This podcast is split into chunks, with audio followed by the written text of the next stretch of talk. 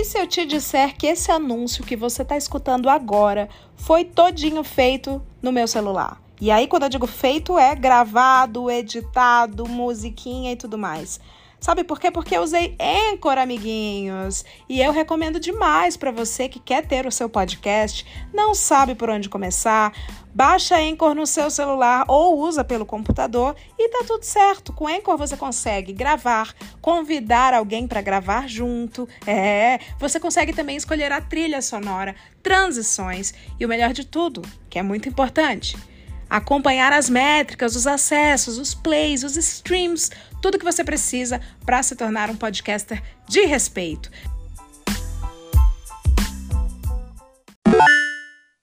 Estamos em tempos difíceis e decisivos no nosso país. Um período complicado quando a gente fala sobre mentiras, verdades e o que as pessoas querem ou precisam ouvir. Este episódio contempla tudo isso e vai contar as primeiras páginas de uma história que prende você por falar verdades inconvenientes sobre uma figura que é admirada por pessoas que se nutrem de mentiras.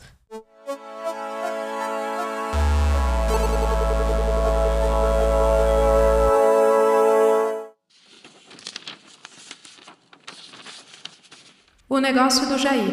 Capítulo 1. A verdade vos libertará. Brasília, 20 de outubro de 2020.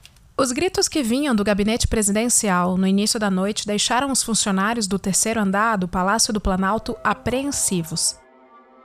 Jair Bolsonaro espumava. Era fim de expediente e ninguém entendia direito o que estava acontecendo. O presidente tinha cumprido a agenda. O último compromisso, por volta das 5 da tarde, foi com o senador Alessandro Vieira, do Cidadania de Sergipe. Passados mais de sete meses de pandemia, o Brasil, que fechava aquela terça-feira com um total de 154.888 mortos de Covid-19 desde o surgimento do vírus, já estava entre os países com as piores estatísticas da doença. Apesar de tudo, aqueles eram dias de certa estabilidade nos casos e nos óbitos.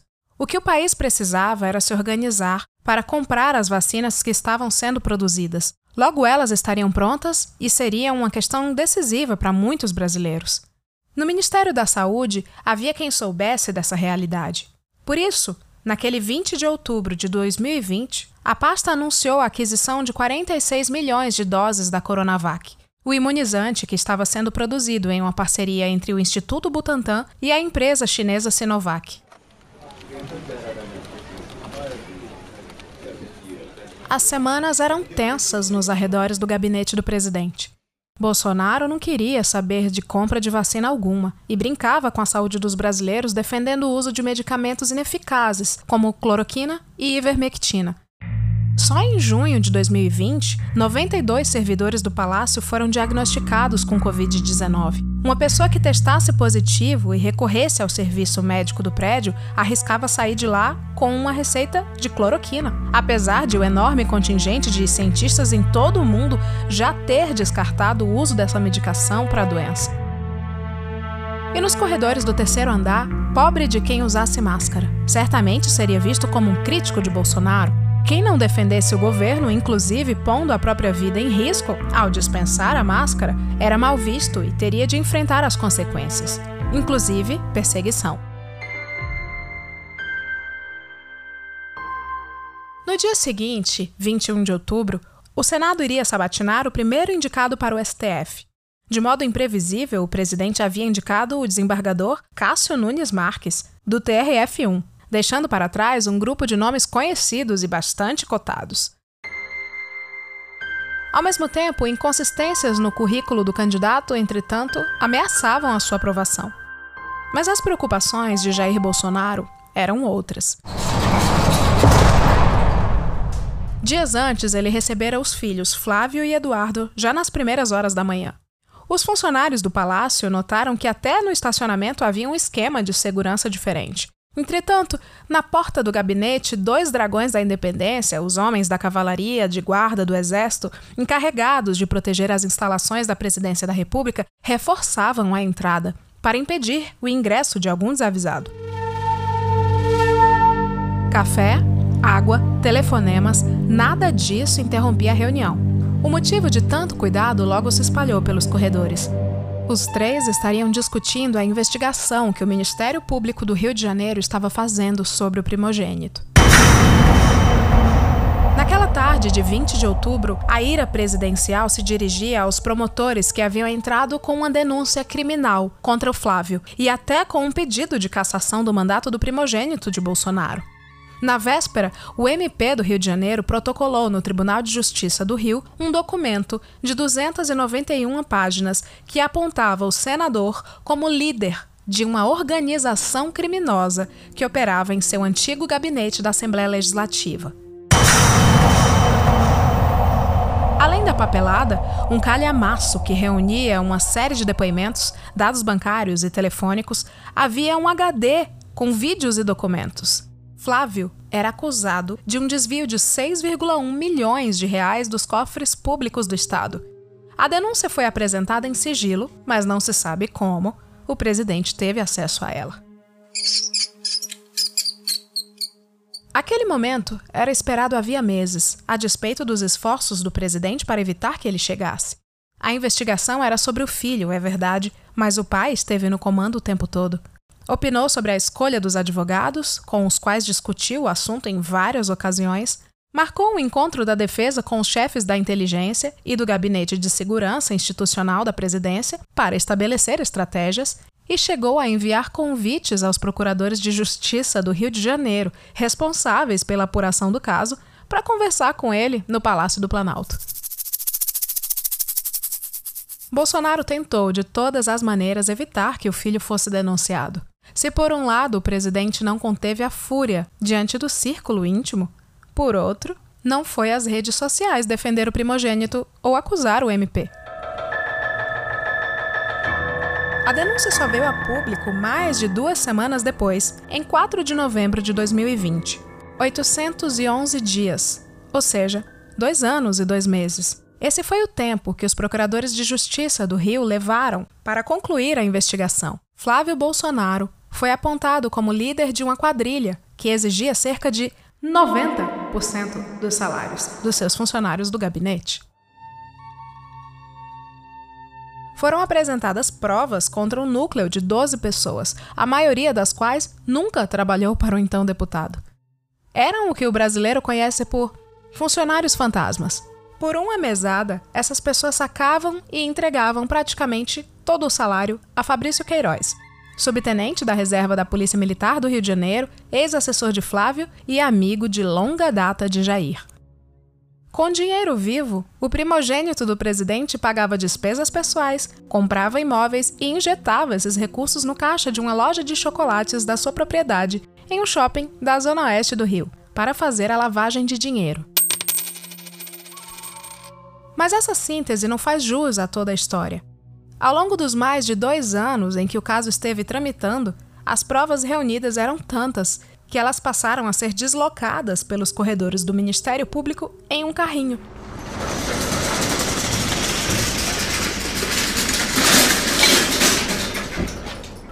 A denúncia, minuciosa, apresentava Flávio no topo da organização e rastreava todo o dinheiro, do pagamento aos supostos assessores até o retorno para os bolsos do parlamentar.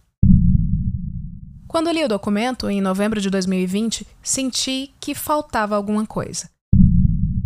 Recebi um arquivo digital por e-mail sigilosamente, junto com outros colegas do jornal o Globo, onde trabalhava desde o início de 2018. Eram dias de reportar de casa para prevenir a contaminação do coronavírus e dependíamos da ajuda de fontes em off, como nos referíamos aos colaboradores anônimos durante as investigações. Como a denúncia era sigilosa, só as partes envolvidas tinham acesso formal à investigação. Do ponto de vista jurídico, o documento podia atender aos quesitos para denunciar os crimes de Flávio ao judiciário, mas a história era maior do que aquelas quase 300 páginas. Mesmo que não fosse a intenção dos procuradores, já que por lei apenas a Procuradoria-Geral da República poderia investigar o presidente, no carrinho com os autos existiam diversas informações que indicavam o papel de Jair no esquema. Já havia muito que se comentava, a boca miúda, a preocupação do mandatário com o caso do filho. Corriam piadas de que ninguém podia acusá-lo de não ser um bom pai. Pouco se observou, porém, que a preocupação de Jair Bolsonaro era, sobretudo, consigo próprio. Ele mesmo dizia que tudo aquilo era para atingi-lo. Por mais de uma vez, desde que assumira a presidência, havia vociferado que não seria preso após deixar o cargo. Mais do que o mandato de Flávio, o que parecia estar em jogo era a revelação de uma face pouco conhecida do clã. Fatos com potencial para fazer com que fosse por água abaixo o discurso de que os Bolsonaro defendiam a família, combatiam a corrupção e simbolizavam o fim da mamata para a imprensa e para os artistas que recebiam recursos por meio da Lei Rouanet. Bravatas que, jogadas nas redes sociais, ajudaram o patriarca a chegar à presidência da República. A realidade, sabida no círculo mais íntimo, ameaçava o futuro político da família e de seu entorno. Em meio à papelada sobre o senador, surgiram dados que conectavam o esquema aos três casamentos do presidente. Há quatro filhos, há dezenas de parentes, há alguns ministros e a formação do patrimônio dos Bolsonaro, que ultrapassa 20 milhões de reais e também apontavam para a proximidade da família com o ex-capitão do BOP, Adriano da Nóbrega. Líder de uma milícia em Rio das Pedras, acusado de uma série de assassinatos.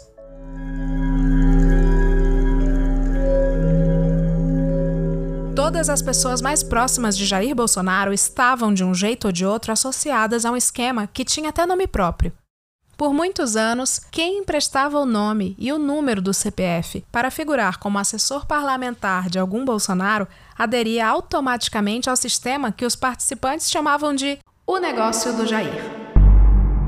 Funcionava como uma espécie de corporação e permitiu ao clã forjar um estilo de vida e uma imagem pública que levariam Jair ao cargo mais alto da República. Em reportagens investigativas, coletivas ou individuais, procurei seguir os rastros de um caso que tem muitos desdobramentos e ramificações, além de lacunas ainda maiores, mas cuja origem é bastante clara. Não é difícil entender que a real preocupação dos Bolsonaro era de que o Brasil descobrisse a vida secreta da família.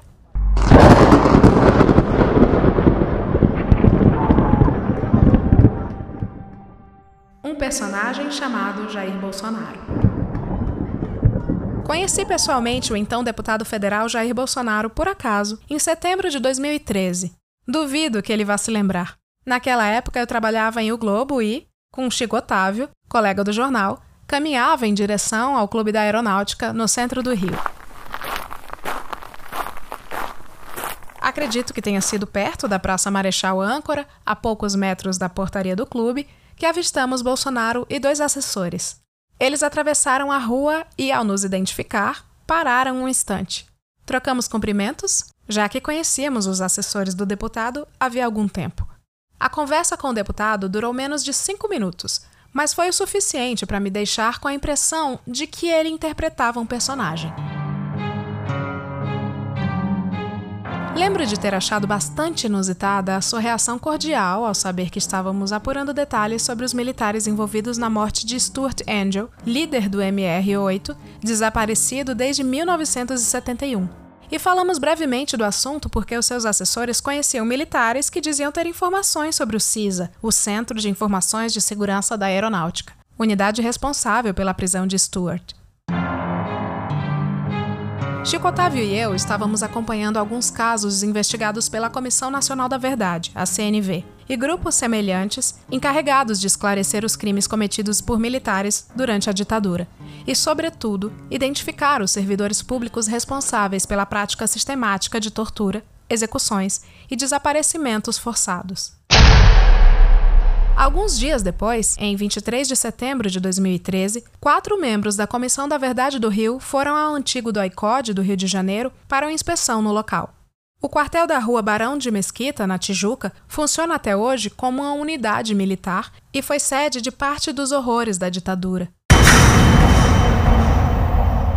Espancamentos, estupros, torturas com jacarés e uma jiboia, assassinatos, a lista é terrivelmente longa. Com os desdobramentos da atuação da CNV, Bolsonaro encampou a defesa dos colegas de farda daqueles tempos. Ele já havia se aproximado de alguns dos militares envolvidos ainda nos anos 1980, quando entrou em atrito com o general Leônidas Pires Gonçalves e acabou caindo nas graças do general Newton Cruz, do ex-presidente João Figueiredo e, mais adiante, até do general Newton Cerqueira. Os integrantes da comissão chegaram ao local acompanhados de presos políticos e alguns parlamentares. A visita havia sido agendada com antecedência, vencendo a resistência do exército. Mesmo assim, ele foi e tentou forçar a entrada. Os senadores João Capiberibe, do PSB do Amapá, e Randolfo Rodrigues, do PSOL do Amapá, o barraram, dizendo que ele não era bem-vindo. Olha só quem quer me impedir de entrar no meu quartel, Bolsonaro retrucou. Depois chamou Rodrigues de moleque, abaixou o corpo e lhe deu um soco no estômago, segundo o senador. A confusão foi grande. Horas mais tarde, quando o episódio já dominava o noticiário, Bolsonaro telefonou para uma pessoa, ao lado de quem eu, por coincidência, estava, e a certa altura comentou o episódio. Falava tão alto que eu não pude deixar de ouvir. Viu o que eu fiz hoje? Com aquilo eu ganhei uns 400 mil votos. Jamais esqueci esse episódio que ilustra como as aparições de Jair visavam conquistar espaço e visibilidade na mídia e na internet. Já em 2018, quando ele seguia na liderança da corrida presidencial, resolvi fazer uma apuração mais profunda sobre ele. O escrutínio da imprensa em relação a candidatos presidenciais é uma tarefa básica, mas o capitão não estava acostumado a isso e definitivamente não gostava do procedimento.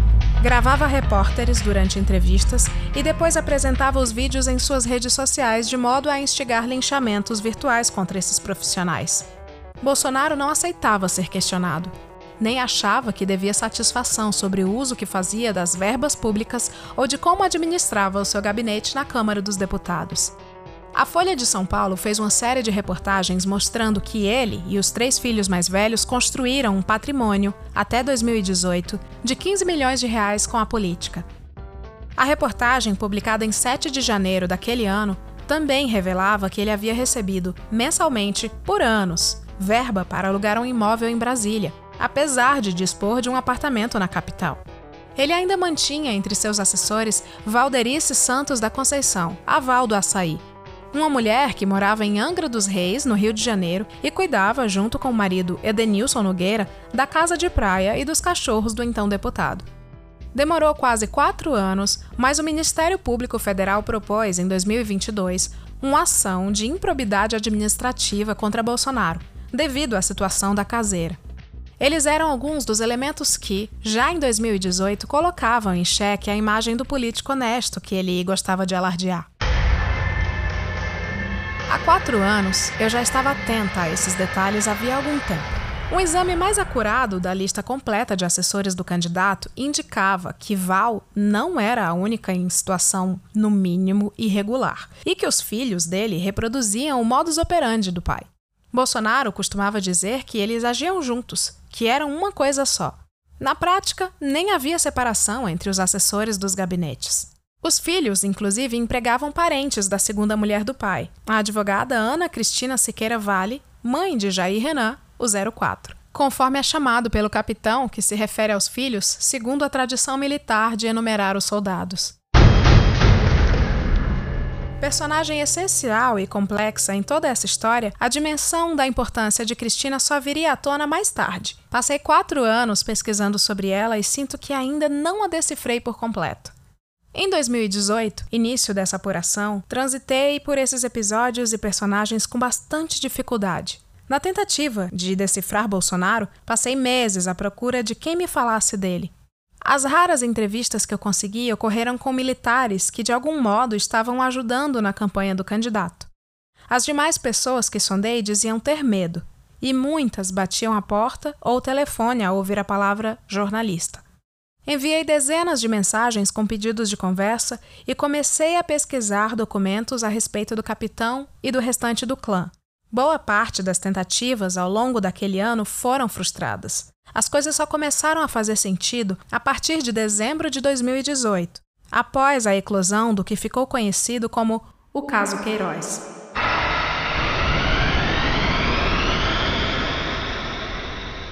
A investigação sobre o peculato lavagem de dinheiro e organização criminosa no antigo gabinete de Flávio Bolsonaro na Assembleia Legislativa do Rio. Pouco depois da eleição, o jornal O Estado de São Paulo publicou uma reportagem de Fábio Serapião revelando a existência de um relatório que mostrava uma movimentação bancária atípica de 1,2 milhão de reais na conta de Fabrício Queiroz. Além de receber mensalmente repasses de outros assessores de Flávio, o policial tinha feito depósitos de cheque para a primeira-dama, Michele Bolsonaro, ao longo de anos. Após a matéria, me dediquei a investigar a trajetória de Queiroz, e à medida em que fui avançando, algumas mensagens e contatos que eu havia feito meses antes começaram a ser respondidos. Ao longo desses quase quatro anos, realizei mais de 50 entrevistas, algumas mais de uma vez, e reuni mais de mil páginas em documentos, além de vídeos e gravações de áudio. Este livro traz tudo o que há de relevante nesse material, além de perfis, bastidores da apuração e os caminhos para acessar as pessoas e obter os dados.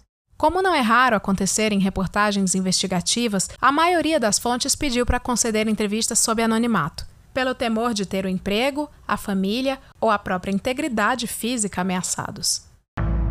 Elas presenciaram e descreveram cenas aqui relatadas, mas para preservá-las, diversas situações e diálogos são narrados sem identificá-las.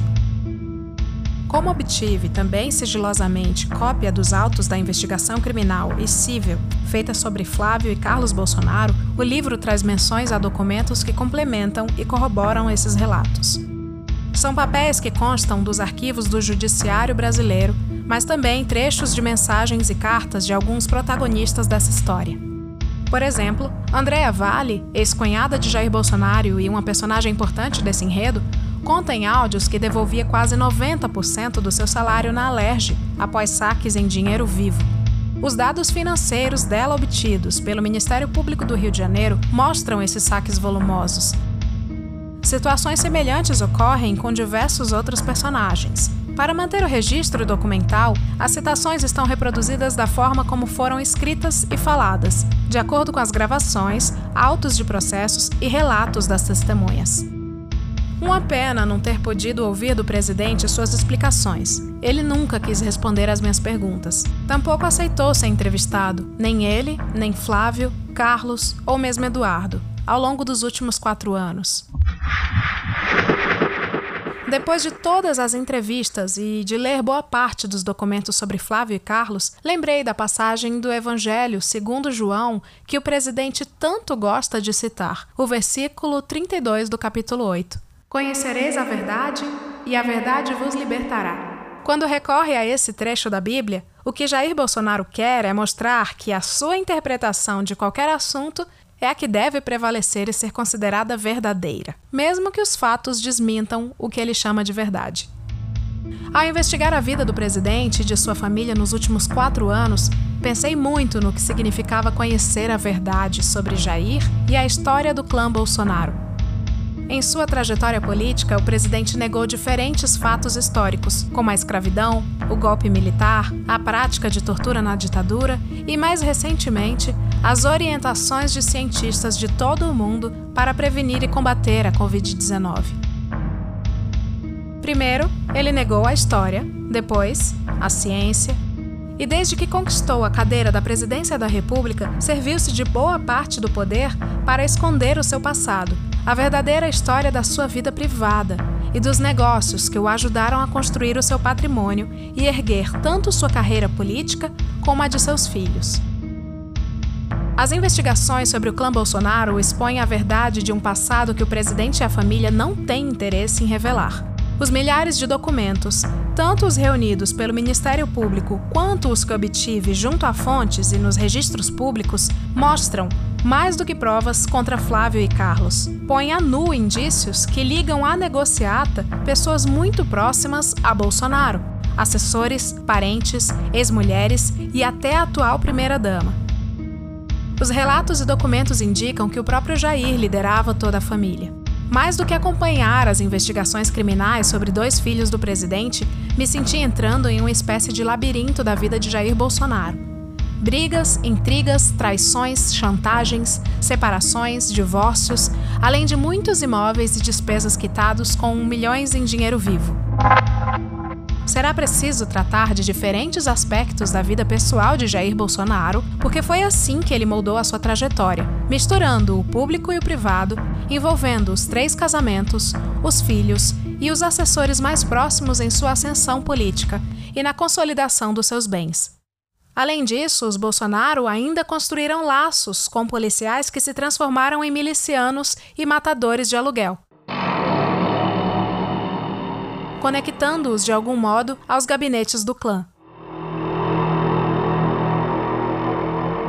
Conforme avançavam as investigações sobre os filhos no Ministério Público do Rio de Janeiro, Bolsonaro fez o que esteve ao seu alcance para encobrir o processo, tanto no Judiciário como no Executivo Federal. Por isso, incluí tudo o que pude apurar acerca das movimentações do clã nos bastidores e como as instituições agiram ou ficaram paradas em função das pressões dos advogados de defesa ou da própria família Bolsonaro, inclusive contra mim. Ao final, penso ter mostrado Jair na intimidade, sem várias camadas do personagem que ele buscou construir para si mesmo ao longo dos anos, e também como o agora presidente alavancou o patrimônio e a vida pública do clã. Ao dominar os fatos, é possível conhecer a verdade. A conclusão caberá a cada um.